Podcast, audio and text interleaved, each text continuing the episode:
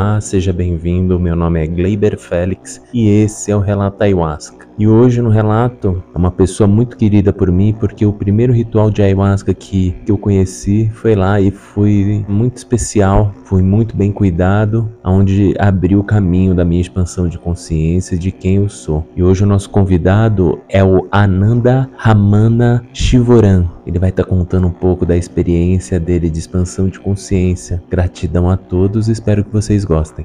É, e aí, como é que você tá, Diógenes? Seja bem-vindo ao Relato Ayahuasca. Saudade de você. Saudade imensa, meu querido. Gratidão pelo convite, viu? Sinto muita falta daqueles rituais seus, hein? Oxi. Tem gente que não sente, não, mas tem gente que sente. É. Hoje, os índios, eles estão trazendo muito essa tradição. Ontem mesmo eu estava na casa de um amigo, eu estava ajudando ele a gravar uma comitiva que veio lá do Acre. E aí ele, com esforço, ajuda eles, né? Grava o som deles, coloca no Spotify. A maioria deles vão para fora do país, mostrar um pouco dessa cultura, dessa medicina curandeira, colocar essa cultura para fora, que é uma cultura de cura. Né? Mas eu sinto a falta daquele ritual mais suave, porque o indígena é forte. Sim, é verdade. É interessante esse ponto que você levanta. A gente tem um contexto muito amplo, muito plural, né? Então é muito rico o universo da ayahuasca no Brasil, mas são percepções diferentes de dentro desse contexto. Então, assim, já tem percepções diferentes de quem está fora, né? Olhando de fora. Ainda que a gente sabe que tem muito preconceito, Sim. que ainda tem muita, digamos assim, incoerência de informações e etc. Mas tudo bem, porque quem está de fora é isso mesmo, vai, vai ter uma visão a partir daquilo que recebe enquanto informação. Exatamente. Agora, tem essa riqueza plural, né, que acontece do olhar de dentro. Então, assim, olhando de dentro, o escopo, né, o grande contexto asqueiro, ele muda bastante. Então, por exemplo, você está falando desse esforço e falando do contexto que é o contexto de cura. Particularmente, eu entendo que o contexto da ayahuasca é um contexto de investigação, não necessariamente de cura você vai ver que de dentro do próprio ambiente nós vamos ter perspectivas diferentes de entendimento, do uso, do que se busca através da consagração, o que cada um está recebendo de volta da ayahuasca e dos seus contextos, porque no final das contas o contexto, né, o setting, como diz, é bastante relevante, né, ele é bastante determinante da experiência. Então quando você diz que você sente falta, você está sentindo falta do quê? De uma perspectiva, de um contexto que é diferente, né, que tem uma outra abordagem. Todos são válidos. Com certeza. E é válido mesmo, assim, né? Mas é que você tem uma, uma maneira de guiar muito diferente. Aumenta um pouco da percepção de si próprio e de, de tudo que está ao teu redor. É como se você fizesse uma análise um pouco mais profunda, não tão rasa. Talvez eu não usasse os termos raso e profundo, porque isso pode dar uma conotação pejorativa para outros contextos, né? Eu acho que para todos os contextos existe o raso e o profundo, mesmo para o contexto que nós facilitávamos. Tinha pessoas que vinham para experiências rasas e outras tinham experiências muito profundas. Então eu acho que, na verdade, o qualificador da experiência é sempre o indivíduo que segurou o copinho e colocou a intenção. De um modo geral, nós estimulávamos que as pessoas desenvolvessem uma intenção de autoconhecimento, Sim. de autoobservação, de ativação da nossa sensibilidade para a gente perceber o contexto, tanto objetivo quanto subjetivo. Então a gente vivenciou experiências, por exemplo, com produção artística sob o efeito da ayahuasca. Então era um contexto bastante externalizado, mas ao mesmo tempo profundo, porque a produção artística é sempre uma produção de representação da subjetividade fora. Quer dizer, então, o refinamento do trabalho cognitivo e o refinamento do trabalho contemplativo trazia uma qualidade muito singular da experiência. Isso é indiscutível. E ia perguntar para você contar um pouco da sua história, como você chegou na medicina. Nossa senhora. Mas daí uma hora vai ser pouco. Porque a sua história é bem interessante.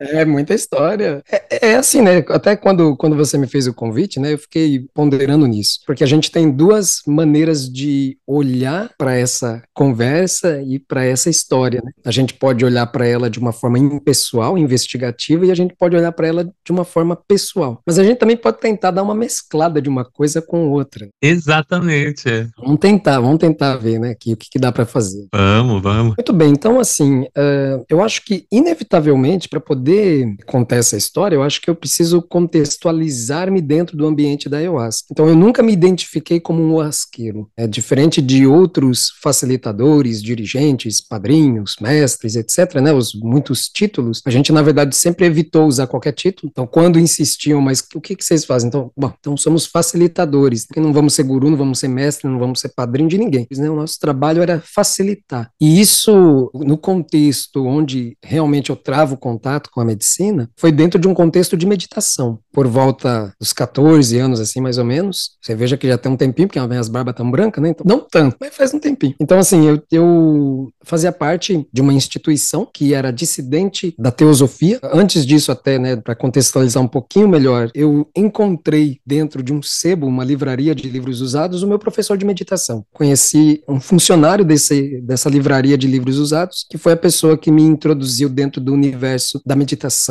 da investigação filosófica, dos métodos comparativos de religião e etc. E tudo isso acaba fazendo parte da minha formatividade espiritual, né, como, como uma pessoa em busca de transcendência, um transcendentalista. Talvez isso soe arrogante, né, uma pessoa se chamar transcendentalista, mas fazer o quê? É assim que eu entendo que já tinha se manifestado a busca. Na época, ele me deu as instruções de meditação, eu praticava sozinho e sempre visitava ele para tirar dúvidas, para conversar, trocar sobre as experiências que estavam acontecendo. Né? Eu disse que eu estava me sentindo muito solitário na minha busca. E aí ele pontuou para mim: olha, o caminho é solitário. Não importa se você vai ter muitas pessoas ao seu redor ou não, o caminho da autoconsciência é sempre solitário. Mas existem grupos, e aí ele me falou de alguns grupos, eu fui visitando vários grupos, e teve um grupo que eu fiz parte durante um tempo, que era uma dissidência da teosofia. Dentro desse grupo, eu acabei tendo uma experiência que era uma experiência muito comum, que me acompanhava desde a infância, que eram experiências de sonho lúcido. Então eu tive um sonho lúcido em que eu me via neste local que eu estava frequentando, mas na sua contraparte astral, vamos dizer assim. E na contraparte astral, eu estava me sentindo completamente deslocado do ambiente. Então, em estado lúcido dentro do sonho, eu fiz uma oração pedindo para que a suprema inteligência pudesse me mostrar onde era de fato o meu lugar. E e naquela experiência, o cenário alterou completamente. Eu me vi sendo transportado para um lugar onde as pessoas estavam sentadas numa grande mesa. Era servido para elas um líquido marrom terra de cor ocre. Elas bebiam, colocavam as mãos sobre a mesa e a testa sobre as mãos e ali ficavam numa espécie de concentração, em silêncio. Algumas pessoas davam discursos, aconteciam alguma coisa ritualística estava acontecendo ali que envolvia muito pouco do corpo. E depois que o ritual ali havia acabado, uma pessoa que estava sentada na mesa veio até mim e disse: Seja bem-vindo, aqui é a sua casa. E eu acordei, fui até o meu professor de meditação para contar este sonho para ele. Então isso significava o quê? Que eu ia até a livraria de livros usados, eu contava lá para ele nos corredores enquanto ele estava organizando os livros.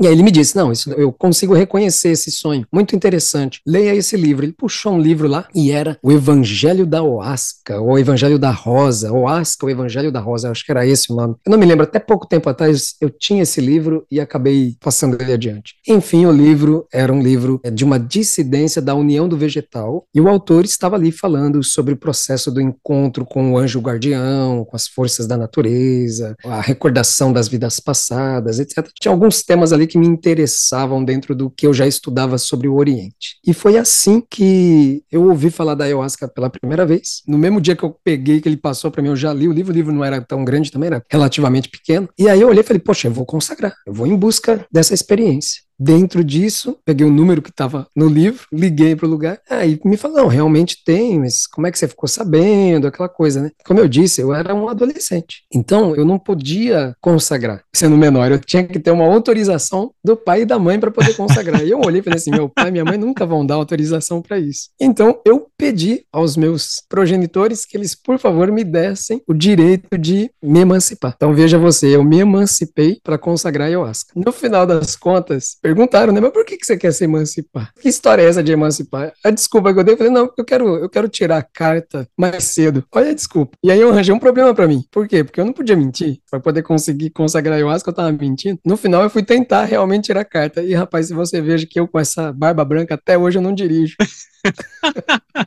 Ou seja, não funcionou. A história não, não funcionou nesse campo. Mas eu consegui, eu me emancipei de fato. No entanto, quando eu retornei a ligação, né, voltei a ligar para a instituição, eu trouxe uma questão. E a questão que eu trouxe foi: mas para encontrar com esse anjo guardião, com os nossos mentores e etc., eu sempre terei de ingerir o chá? E a resposta que eles me deram foi sim. E aquilo foi desmotivador para mim. Porque eu olhei e falei, mas se eu vou ter que sempre ingerir ayahuasca para poder ter uma experiência transcendental, como é que eu posso ter garantias de que essa experiência de fato é transcendental? É verdade. É um bom questionamento. Porque ela está limitada, né? Sim. Se eu sempre vou ter que consagrar, ela está limitada à consagração, ou seja, à, à ingesta do psicoativo. Exatamente. Era assim que a minha inteligência operava naquele período. Eu sei que isso tudo pode soar arrogante, mas enfim, eu só estou relatando fatos. Era assim que a minha inteligência operava. No final, eu não consagrei, então eu me emancipei, não adiantou nada fui fazer parte de outros grupos, me envolvi bastante com magia do Ocidente, com grupos esotéricos. Era uma década muito rica, 90, virada do século ali, né, para 2000, então tinha muita coisa ainda em voga nesse campo, né? Hoje está um pouco menos, né? Eu realmente fui consagrar muitos anos depois, eu não me lembro, acho que eu estava com. Sou ruim com datas. Eu acho que eu estava por volta dos 23 anos, talvez, um pouco menos, um pouco mais. O que aconteceu? Eu havia me interessado cada vez mais por um caminho de estudo do Oriente. Eu comecei a me desenvolver muito mais por intermédio da cultura védica, pela cultura hindu de autoconhecimento, transcendência, o yoga e etc. E nesse meio tempo, vivendo muita coisa com a meditação, eu acabei travando tomando contato com os ensinamentos de Krishnamurti. Fui até São Paulo num grupo de Krishnamurti, acabei conhecendo uma pessoa que me falou de uma outra pessoa que estava em Piracicaba realizando encontros de discussão em cima de, dos ensinamentos de Krishnamurti, do yoga e etc. E assim, essa pessoa foi o cupido que me uniu a Mohini, né, ou, ou Adriana, né? Foi assim que eu conheci ela. E dentro dessa história de amor, de idas e vindas, eu acabei fazendo um retiro de Vipassana, né, que é um retiro de 10 dias, em voto de silêncio, 10 horas sentado por dia meditando, né, um mergulho bem profundo em meditação. E dentro dessa experiência, eu tive uma, uma intuição, uma voz, é, sei lá como é que a gente vai nomear isso, dizendo: não importa o que aconteça, passe o Natal com a sua mãe e o Ano Novo com a Adriana. E assim foi, eu passei o Natal com a minha mãe, eu avisei para ela que eu não passaria o ano novo, que eu faria uma viagem, porque eu estava sabendo já que a Adriana ia fazer uma viagem, eu não sabia nem para onde. E aí minha mãe antes, né, quando eu estava organizando minhas malas, minhas coisas depois do Natal, ela virou e falou assim: "Diógenes, você já ouviu falar do Santo Daime? Eles tomam chá, é bonito, todo mundo de branco, eles cantam louvando para Deus. E falei, ah, não, eu sei o que, é, mãe, tal. Não fiz muito caso. Quando eu, que eu chego com o Moini, né, e falo, ó, vim passar, vou passar um ano novo com você, ela diz, estou indo para Iruoca. A Iruoca é um, uma grande comunidade que tem ali a sua raiz ou asqueira muito bem assentada, né? Ali tem uma igreja importante, né, a igreja do Matutu, e assim eu fui passar esse ano novo com ela. Enquanto a gente estava indo, a estrada estava muito cheia de barro, nosso carro atolou, a gente precisou dormir num sítio, assim, que nos receberam, e talvez a gente não ia conseguir chegar até o Matutu. Quando a gente passou uma noite lá, no meio da madrugada eu tive um sonho lúcido novamente, e nesse sonho existiam homens vestidos de brancos com barbas longas, e eles olhavam para mim e diziam: "Não importa o que aconteça, você vai para o Matutu". No outro dia eu estava no surto, saí andando, o povo com os carros lá ainda atolando, e eu saí andando, falei, vou para o Matutu. No caminho eu vou achar alguém que possa puxar o carro, qualquer coisa assim. E assim foi, fui andando, não sabia o que ia encontrar lá. No caminho acabamos encontrando uma pessoa que era do Daime e que contava para nós que ia acontecer a grande celebração, que é justamente Sim. Santo Reis. O Santo Reis é um festival importante dentro da cultura daimista, que é quando acontece a entrega dos trabalhos, como é dito. E essa foi a primeira vez que a gente consagrou a ayahuasca e não me peço para contar tudo o que aconteceu dentro desse ritual, porque foi o resumo da história, o céu se abriu. Foi absurdo. Assim. E aí te trouxe trouxe várias inspirações, né? Sim, sim. Muitas visões, muitas. Era, era, realmente matar a saudade de casa. Foi algo profundo. É, imagina. E a partir disso, eu continuei investigando e muita coisa a gente vai descobrindo no caminho. E uma das coisas que me foi dada de presente, que eu pedi isso, perguntei isso dentro de um ritual, como dizem, pegado, muito mergulhado nos efeitos, eu implorei para aquela inteligência que eu reconhecia, uma inteligência por detrás daquela bebida consagrada, pedi, né, que ela pudesse me mostrar se de fato aquilo que eu estava vivendo era uma experiência de ordem transcendental ou simplesmente uma matemática química muito boa. e foi dito que eu receberia um presente, mas que a partir daquele presente eu teria que assumir compromisso se eu ficasse convencido. Bom, presente foi durante mais ou menos dois a três meses, todos os dias, por volta das três da manhã, eu acordava no efeito da ayahuasca sem ter ingerido ela. Sério? Já estava num, num, esquema de expansão de consciência sem ingerir absolutamente nada. Não acho que era eu que estava num processo, eu acho que foi misericórdia. Sim. E a partir disso, eu realmente olhei, falei, agora eu vou para os rituais e o que for mostrado, o que for ordenado, eu vou fazer. E comecei uma jornada com a orientação da ayahuasca, conhecer muitos grupos. Visitei muitos grupos. Fui mapeando mapeando os múltiplos lugares e tarefas que existem dentro daquele contexto ritualístico. Inclusive, estar na pele de quem está na famosa peia, né? no lugar do sofrimento, da resistência. Poder experimentar o que era mergulhar nos infernos pessoais, interiores. Reconhecer essas muitas dimensões, esses muitos modos de trabalho, de se posicionar na força, como se posicionar, cometer umas gafes, se perder no meio de tudo, se reencontrar.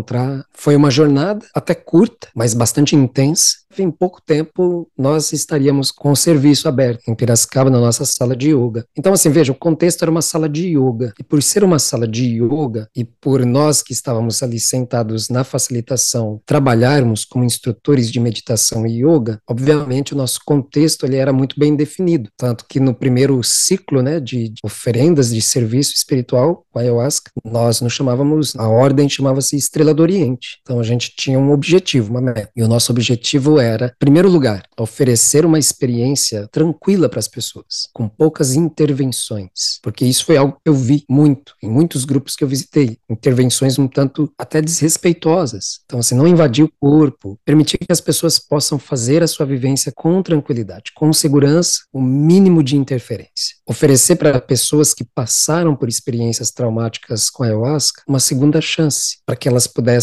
de repente, descobrir que a experiência traumática delas delas não era com a ayahuasca, mas com o contexto em que a ayahuasca foi servida. Novamente, né, pensando nesse contexto calmo, tranquilo, meditativo, trilhas é, instrumentais, trilhas que nos levam para campos de reflexão, para campos de experimentação da consciência enquanto instrumento, né, mesmo de, transcendência, através e não exclusivamente por intermédio da ayahuasca, mas também através da instrumentalização da sensibilidade. E isso já nos leva para o próximo passo, que é o quê? Criar um contexto de unificação entre floresta e oriente. Ou seja, as pessoas vão aprender a meditar. Quem já consagra a ayahuasca vai ter a oportunidade de ir diminuindo a dose e até mesmo secar a dose. Não consagra mais e seguir o seu caminho através da contemplação, se assim o desejar. E outras pessoas que já consagram, que querem consagrar, ter a oportunidade de desenvolver a meditação. Isso aqui é um resumo da ordem pessoal. Falei um monte, agora eu deixo você falar um pouco também, né? Pelo amor de Deus. Mas eu não é para falar muito, eu não falo quase nada. Quem fala mais aqui são vocês. É essa a experiência. É assim, eu tive a oportunidade, né, de participar de muitos rituais com seu grupo. Isso que você falou de trazer uma grande reflexão e principalmente pelas músicas, eu acho que é muito importante isso, que a trilha sonora que você traz é uma trilha sonora bem sutil, onde realmente traz essa reflexão, porque dá esse tempo de você pensar a música ela vai te encaminhando de uma maneira muito sutil. Eu acho que eu nunca tive uma peia assim de chegar, vomitar, esse tipo de coisa, porque primeiro também a ayahuasca que vocês usam é uma ayahuasca bem de primeira fervida, né? Então é muito mais sutil. É um trabalho completamente diferente, né? Eu acho isso bom. E é bom ter isso no contexto. E uma das coisas que eu queria que você também falasse, eu achava assim algo muito gratificante ali no meio de um, de um processo de ayahuasca, quando sempre você coloca um tema. Então, vamos falar sobre Vishna, Ganesha. Então, você destrinchava toda essa entidade e a percepção de quando nós estamos nessa expansão de consciência e você recebe algo assim de aprendizado, porque é um aprendizado, né? Você elabora todo um contexto onde você fala sobre uma pessoa, mas destrinchando de uma maneira muito detalhada. você sente isso de uma maneira completamente diferente do que lúcido, né? Você percebe com muito mais profundidade aquela informação que você está recebendo. Então, eu queria que você contasse um pouco desse contexto. Como você teve essa percepção de estar tá destrinchando certas entidades num contexto ritualístico? É, mas é mais tema cabeludo, né? Vou ter que ir também de, devagar e, e, só por cima, assim. Bom, vamos lá. Então, a primeira coisa que nós é, entendemos, né? Quando, quando a ayahuasca chegou pra gente, também tiveram coisas extraordinárias acontecendo dentro disso. Quando a ayahuasca chegou pra gente, nós passamos um período, eu e Morini, uh, consagrando sozinhos. Então a gente, a gente fez terapia, eu brinco que a gente fez terapia de casal na, na, sob os efeitos da ayahuasca, e ao mesmo tempo a gente estava ali como que contemplando o que vinha da intuição, o que é, o que, é que a gente trabalharia. Não estava ainda totalmente é, fechado, né? A ayahuasca chegou para a gente não tinha ainda o contexto completo, mas já tinha muita coisa. A questão das seleções musicais, né, que sempre foi um diferencial, né? Isso, isso é uma coisa que não tem que ter modéstia nenhuma, não. É, era um fato, né? A gente recebia pessoas que consagraram em vários grupos e elas sempre reforçavam isso como as trilhas sonoras são bem escolhidas, são bem apresentadas. E é de fato, na verdade, esse é um trabalho que surgiu na minha vida muito antes da ayahuasca. Eu sempre fui apaixonado por música. Então, quando a, a, gente de fato abriu, né, o grupo, eu já tinha, na verdade, uma seleção absurda de músicas. Então, assim, já era algo que já, já estava no meu, no meu caminho, né? E até hoje, isso é sempre assim. Eu sempre estou em busca de musicalidades diferentes, novas, trilhas novas, mesmo se nenhuma delas vá virar ritual, isso não faz diferença para a gente, de fato, porque a apreciação da música, ela é per si um caminho de transcendência. Eu sinto que o a ayahuasca, né, os efeitos da ayahuasca nos ajudam a justamente vivenciar a musicalidade por dentro, né? A gente pode se tornar um músico, a gente pode se tornar a canção, o instrumento, a gente pode se tornar o espaço onde a música está sendo ressoada, né? Então, a ayahuasca ela, ela possibilita para a gente uma experiência muito assertivamente, né?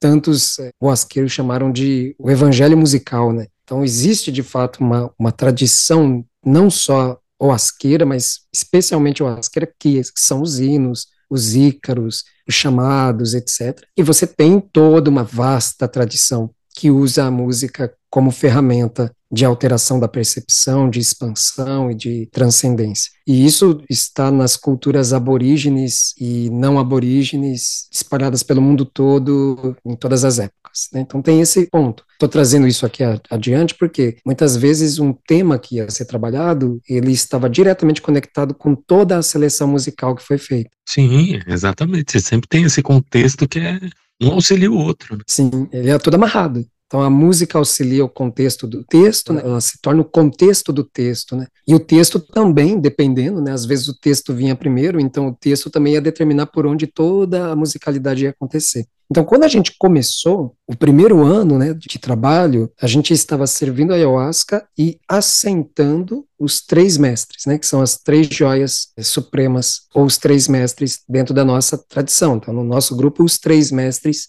Yehoshua ou Yeshua, Jesus, o Cristo, Siddhartha Gautama, o Buda, e Bhagavan Krishna, o Avatar Azul. Então, esses três mestres, e desses três, desdobrando-se outros mais, outras perspectivas espirituais. Então, assim, existia uma intenção de sincretismo, mas não como uma salada indigesta, que também a gente acabava vendo em alguns espaços, que era uma coisa assim, pessoas iam tacando música uma coisa com a outra, uma coisa não dialogava com outra, uma confusão generalizada, e assim, a gente olhava, não, vamos tentar criar ambiências. Por quê? Porque dentro da filosofia oriental, especialmente do Tantra, nós trabalhamos com a noção de que a experiência espiritual ela acontece dentro de um contexto que pode ser chamado de metageográfico. Então é uma ambiência espiritual que é construída para que a experiência possa acontecer. Então, a gente tinha ali nos rituais três momentos é, separados. Então, o momento com o Cristo, que nós tínhamos bastante inários de algumas canções da tradição cristã. O momento de Siddhartha Gautama era um momento de trilhas instrumentais muito calmas, sinos tibetanos, musicalidades que vão gerando essa introspecção. E aí, seguindo mais ou menos esse mesmo tônus, digamos assim, a gente vai entrando com Krishna, então a gente entrando com mantras, mantras para diferentes devatas ou divindades hindus. Era mais ou menos essa construção, e às vezes ainda tinha mais uma hora, que era mais uma hora de MPB, onde as pessoas podiam ofertar canções, onde tinham perguntas e respostas, podiam ter os textos, etc. Então é, é, importante frisar que nesse período nós não produzíamos textos. Os textos eles eram trazidos aos rituais de fontes fidedignas. Então nós tínhamos, por exemplo, a própria leitura do Evangelho, alguns relatos da vida dos santos, especialmente de São Francisco de Assis, mas não exclusivamente. Nós tínhamos a imitação de Cristo, uma obra magnífica que dialoga bastante internamente com essa perspectiva do cristianismo. No momento de Siddhartha Gautama, nós tínhamos as leituras dos sutras do Tipitaka, né, que são as coletâneas de três cestos com os ensinamentos de Siddhartha Gautama, além de outros textos coadjuvantes de bhikkhus, né, de monges da tradição ancestral anciã, do budismo vajrayana, do budismo tântrico tibetano, do Dzogchen, etc., né, que são as muitas abordagens budistas, sempre com um enfoque bastante voltado para os sutras mais pragmáticos em relação à meditação. E depois nós tínhamos a leitura da Bhagavad Gita, e junto da Bhagavad Gita, Shankaracharya, outros acharyas e, e expositores da filosofia oriental. Dizer, então, ali a gente não estava produzindo, nós estávamos apresentando. Dessa apresentação das, das escolas filosóficas, muitas vezes as pessoas pediam que eu trouxesse uma interpretação, auxiliasse no entendimento de alguma passagem, e nessas conversas privadas, bem como das experiências com a ayahuasca, vieram as inspirações para que pudéssemos produzir a nossa própria reflexão em cima dos textos clássicos. Então, assim, a gente tinha sempre essa preocupação de fundamentar o que estava sendo apresentado nas obras clássicas, que nada tem que ser viagem da cabeça, não precisa viajar na maionese. Já tem as coisas prontas, o que, que a gente precisa fazer simplesmente é inclinar, prestar atenção no que está sendo dito dentro das escrituras, nas mais variadas tradições, e apresentar uma síntese, numa abertura de investigação que pudesse ser desmistificadora e, ao mesmo tempo, generosa o suficiente para que as pessoas pudessem fazer também a sua própria reflexão e tomassem o seu próprio conhecimento pessoal dentro da experiência de ouvir posições diversificadas que não eram exclusivamente minhas, outras pessoas poderiam trazer textos também, etc.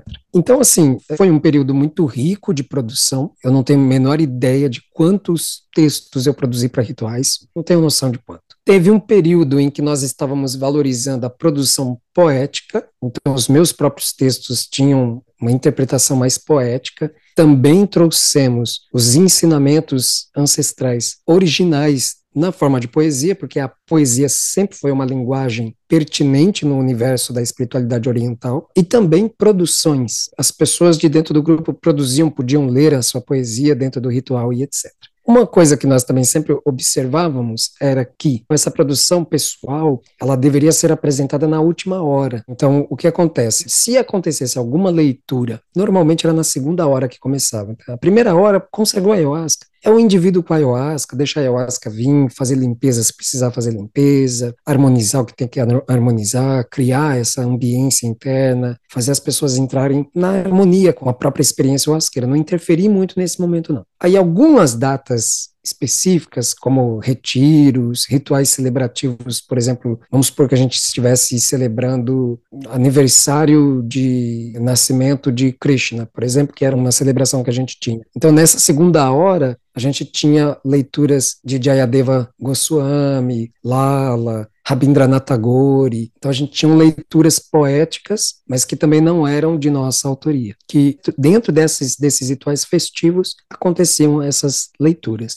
Por quê? Porque é importante que as pessoas não sejam atacadas no seu psiquismo com pontos de vista que de repente não, não traduzem o que elas sentem. Não, não é interessante, né? Agora, as produções poéticas, ou mesmo a leitura do Evangelho, que era uma coisa que a gente fazia em retiros de Páscoa, elas poderiam compor dentro dessa ambiência astral que estava sendo desenvolvida. Então, elas poderiam chegar compondo, mas nunca como uma forma de doutrinação, etc. Então, essa preocupação, ela justamente ela era observada, sempre foi observada, com o intuito de que as pessoas pudessem entrar na experiência tranquilas, sem medo de que poderiam passar por lavagem cerebral, qualquer coisa do gênero, né? Que elas pudessem entrar com conforto, com segurança e, ao mesmo tempo, dar a possibilidade de fazer uma reflexão intelectual, estimular o intelecto das pessoas, a inteligência das pessoas, para que elas comecem a trabalhar um processo investigativo. Então, para a gente, mais do que transmitir uma posição, uma ideia, uma opinião, para nós interessava disponibilizar para as pessoas uma maneira de produzir a investigação. Então, se a gente vai falar sobre Vamos, vamos supor que a gente fosse falar sobre mantra. Diferentes pontos de vista sendo apresentados. Meu próprio ponto de vista também era apresentado. É, chaves de interpretação livre, para que as pessoas pudessem, através de questionamento, inquirindo, trazendo pergunta, fazer a pessoa buscar a resposta dentro dela mesma, para que ela pudesse ter um posicionamento pessoal a respeito daquilo que estava sendo analisado. E assim vai. Quer dizer, era um trabalho bastante exaustivo. Eu passava dias produzindo texto, fazendo pesquisas, antes mesmo de apresentar o texto, trazendo para as pessoas algumas questões que já poderiam ser contempladas previamente, para já chegarem um pouco mais inteiradas do que, que ia ser o, texto a ser trabalhado, o estudo a ser trabalhado, e mesmo depois que o ritual acabava, não necessariamente o estudo terminava, o estudo poderia continuar acontecendo, o debate sobre o estudo continua, porque a investigação é isso mesmo, ela não, ela não tem fim. O conhecimento não é uma coisa é, mumificada, né? o conhecimento é vivo, então ele é dinâmico, ele está sendo produzido constantemente. Né? Agora mesmo a gente está conversando aqui e a gente está produzindo conhecimento. Exatamente. Que pode ser debatido, que pode ser ampliado, que pode ser questionado. Claro, as pessoas podem discordar do que está sendo dito, elas podem concordar, elas podem simplesmente depois buscar se aprofundar. De repente, soltei um nome, Rabindranath Tagore. Às vezes a pessoa não conhece quem é Tagore. Ela pode, a partir desse diálogo, acabar tomando conhecimento sobre quem é Tagore, travar contato com o escritor, quem sabe até mesmo consagrar ayahuasca e ouvir poesias de Tagore ou ler poesias de Tagore? A partir do momento que você ouve algo assim que traz uma reflexão, também traz um questionamento sobre você mesmo, né? Sobre aquela informação que você está absorvendo, o que que aquilo vai transformar dentro de você. Então ela traz essa reflexão que é muito profunda, porque é um diferencial. Eu acho que isso acaba sendo um diferencial aonde esse momento de expansão de consciência, você acaba tendo uma percepção completamente diferente sobre um assunto, um tema, onde aquilo acaba Sim. sendo muito mais profundo e de extrema observação interna, porque aquelas palavras elas podem reverberar dentro de nós e trazer uma mudança interior acaba sendo de uma maneira muito sutil, mas é muito perceptível isso. Conforme o tempo você vai, vai passando por certas situações e você vai pegando esses contextos de aprendizado que você vai tendo sobre várias entidades espirituais e aquilo vai transformando dentro de você. Então eu acho isso de extrema transmutação. Isso acaba transmutando de uma maneira muito profunda, pelo menos isso foi na minha vida. E as pessoas que eu conheço que participaram tiveram mudanças muito Sim. grandes, assim, né? Eu queria te agradecer muito, né? Porque eu achei isso transformação na minha vida. Né? Sim, mas é, da mesma forma a gente, a gente também carrega, né? Sim. A gente é carregado e carrega também. Então tem o seu irmão está aqui também, você também está aqui, Sim. cada uma das pessoas que passou, né? Porque era um conhecimento que estava sendo é, compartilhado e, e no sentido compartilhado num sentido amplo, porque, por exemplo, né, as partilhas, quanta coisa importante foi dita em partilhas dentro de ritual. Né? Exatamente. Né? Ou mesmo em satsang, ou quando a gente estava conversando sobre o efeito da ayahuasca, né? O que acontece assim é que você me agradece, mas eu, na verdade, é quem agradeço aos ancestrais, né? Aos grandes mestres que vieram antes. Por quê? Porque o nosso trabalho estava todo fundamentado no que eu chamo de abordagem místico-pedagógica. O que, que, é isso, né? O que, que é uma abordagem místico-pedagógica? Ele estava fundamentado no tripé do conhecimento, do debate filosófico do conhecimento na Índia, que se desenvolve através de duas palavras que são é, três palavras, perdão, Ijravana, Manana e Nididhyasana. Ijravana significa ouvir, ouvir o testemunho dos sábios, ouvir as verdades védicas, ouvir os textos sagrados. Manana é refletir. Então eu ouvi e agora eu vou refletir sobre o que eu ouvi. E Nididhyasana é o assentamento disso através da contemplação, para que o testemunho do sábio seja o meu próprio testemunho através da experiência direta. Então, o que estava sendo apresentado é, tudo que foi lido e, e trazido à tona para ser refletido coletivamente tinha esses três fundamentos no seu escopo, no seu,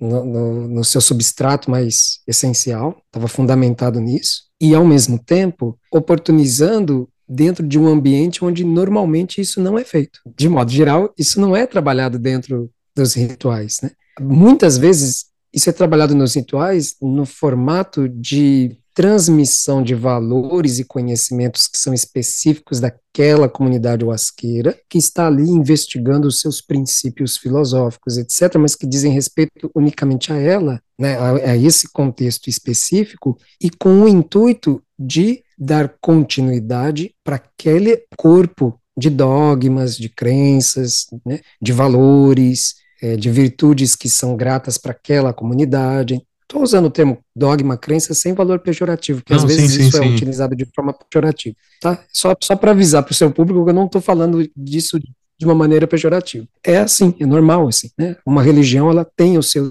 o seu corpo de crenças e de valores. Então, muitas vezes, dentro dos rituais, o conhecimento ali, ele não está sendo exatamente debatido, ele está sendo transmitido, reforçado, confirmado, é quase como uma profissão de fé. Essa é a nossa fé e é assim que a gente atua. Por exemplo, a Estrela do Oriente, depois Taradevicula, a gente não tinha um corpo de fé, de crenças e de dogmas. Né? Eu apresentei um texto, que era o Creio e Sei, né, que dizia respeito ao que eu acredito, eu enquanto pessoa, Diógenes, Ananda, e que qualquer pessoa pode discordar a qualquer tempo, a qualquer momento, pode discordar, não tem problema nenhum. Né? Para participar, a pessoa não precisava se ajustar a um corpo de crenças, Sim. de dogmas, de valores que determinam comportamentos. Não, né, isso nunca existiu.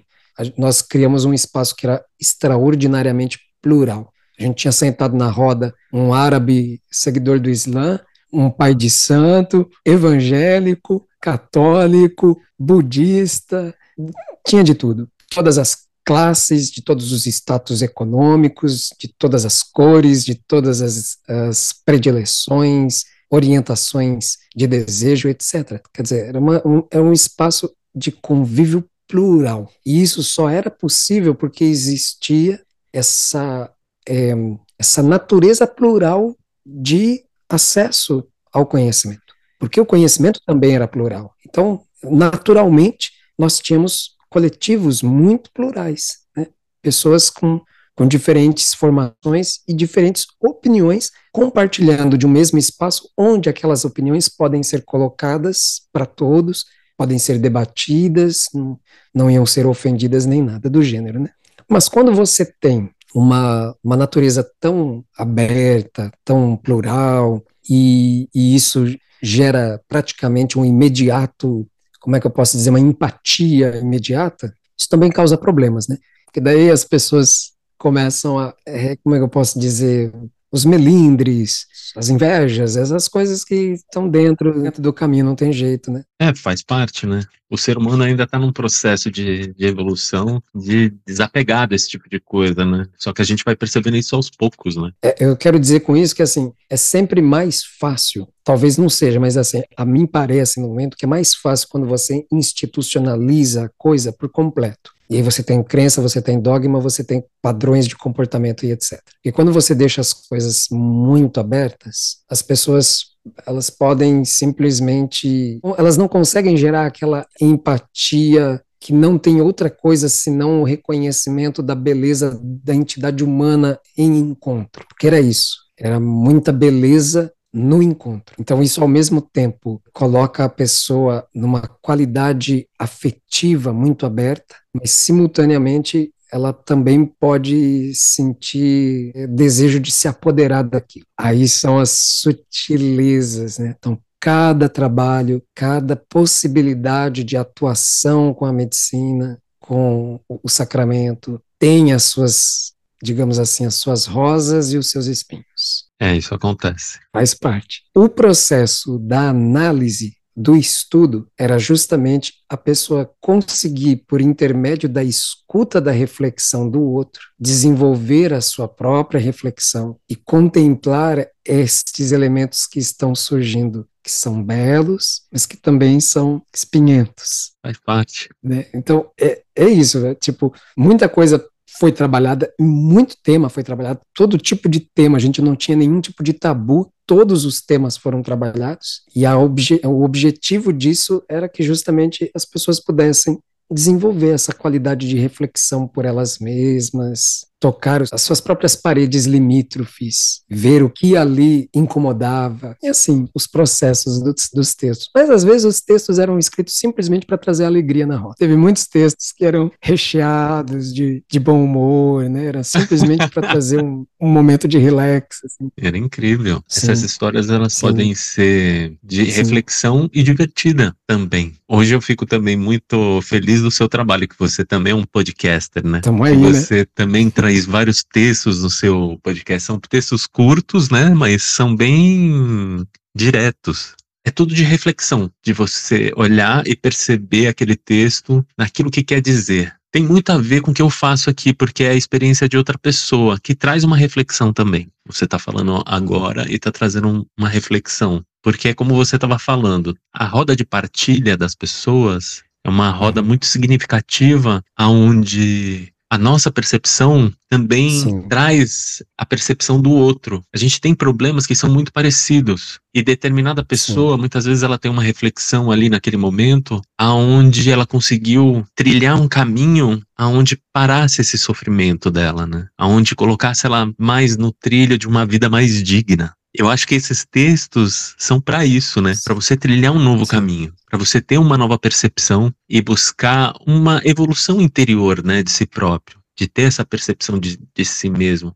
Até agradeço, porque boa parte disso acho que veio de você também. De estar tá montando esse contexto da história de cada ser humano. É porque os textos, eles não tinham pretensões de convencimento. Não, então, não é convencimento. A gente não queria convencer. É, esse que é o grande né? lance. A gente só queria colocar as pessoas para. Olha, você já olhou para esse tema aqui? Qual é a sua opinião sobre ele? Veja o que Fulano disse, o que Ciclano disse. Olha a história dessa pessoa, etc. Agora compartilhe algumas coisas que eu sinto sobre isso. E você, o que você sente sobre isso? Como você entende isso? É estímulo, puro estímulo estímulo. A partilha, ela é praticamente um segundo ritual dentro do ritual, porque na partilha a gente tem condições de, primeiro, comprovar essa questão da ambiência metageográfica que é composta dentro de um ritual, que dentro do contexto védico, né, do conhecimento hindu, a gente chama de abrir o mandala, né? Então, o mandala, ele é esse contexto. É isso mesmo. E aí, as pessoas começam a falar do que elas estavam experimentando e várias vão observando e dizendo, nossa, eu também vi isso, eu também senti isso, eu também vivi isso. E cada pessoa está dizendo como é que lidou, como é que aquilo chegou para ela, como uma determinada canção chegou para ela, quando uma determinada ideia chegou para ela, ou uma experiência que ela teve completamente interior, e ela traz isso à tona. Então, aquele momento, nós estamos compartilhando a nossa subjetividade. Então, a nossa subjetividade, ela deixa de ser subjetividade e ela passa a ser objetividade, porque ela é um tema discutido. Então, ela ganha voz, ela é materializada fora. E aí, você tem a oportunidade de ver, eu lidei assim, fulano, ciclano, fulana, ciclana, lidaram de outra forma ou da mesma forma cada qual obteve um determinado resultado, o que cada um viu, sentiu, as presenças, tudo que vem enquanto subjetividade mesmo, né? que aconteceu dentro e que, na verdade, observa-se que não aconteceu tão dentro assim, porque outras pessoas viveram a mesma coisa. E cada uma teve uma percepção diferente, né? Exatamente. Então teve uma intersubjetividade, coisas foram vistas e vividas comungadas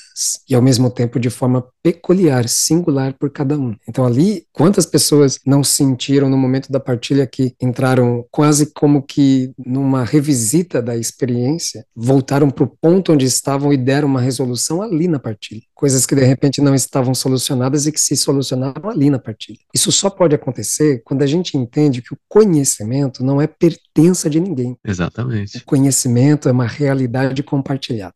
Sempre, sempre. Então é isso, a gente conta histórias, né? Então hoje minha principal tarefa, né, tem sido trazer os ensinamentos e os relatos dos acontecimentos da vida de Bhagavan Shri Ramana Maharishi, que é a quem eu hoje me consagro como seu devoto. Eu entendo Bhagavan Ramana como meu pai, minha mãe, meu guru, meu mestre, minha referência primeira sobre o que significa um ser vivo sábio, belo, alinhado com a sua própria verdade, etc. Então, de muitas formas ele representa para mim um, um manancial de conhecimento. Então, ao compartilhar esse conhecimento, no meu entendimento, eu estou vivendo a segunda etapa do meu trabalho na vida aqui, do, do meu serviço, da minha missão nessa vida, né? Então teve essa etapa oasqueira, digamos assim, não era oasqueira exatamente, mas ela tinha a ayahuasca muito presente, foi muito profunda, trouxe muitos aprendizados, muitas vivências, alguns problemas, algumas perseguições, algumas coisas que fazem parte do caminho, e ao mesmo tempo é, senti que tudo isso como que preparou um terreno para sair daquele quintalzinho pequenininho onde as coisas aconteciam ali e, e, se expandir, né? Então meu público hoje é muito maior, né? Eu acabo trocando com um número muito grande de pessoas. E dentro disso a gente tem a possibilidade de ver o quanto o exemplo de vida, a vida de uma pessoa, no caso o Shri Ramana Maharishi, um velhinho, morava numa caverna de tanga com seu cajadinho e um camandalu, um recipiente de água para se lavar. Uma pessoa totalmente simples, totalmente pé no chão,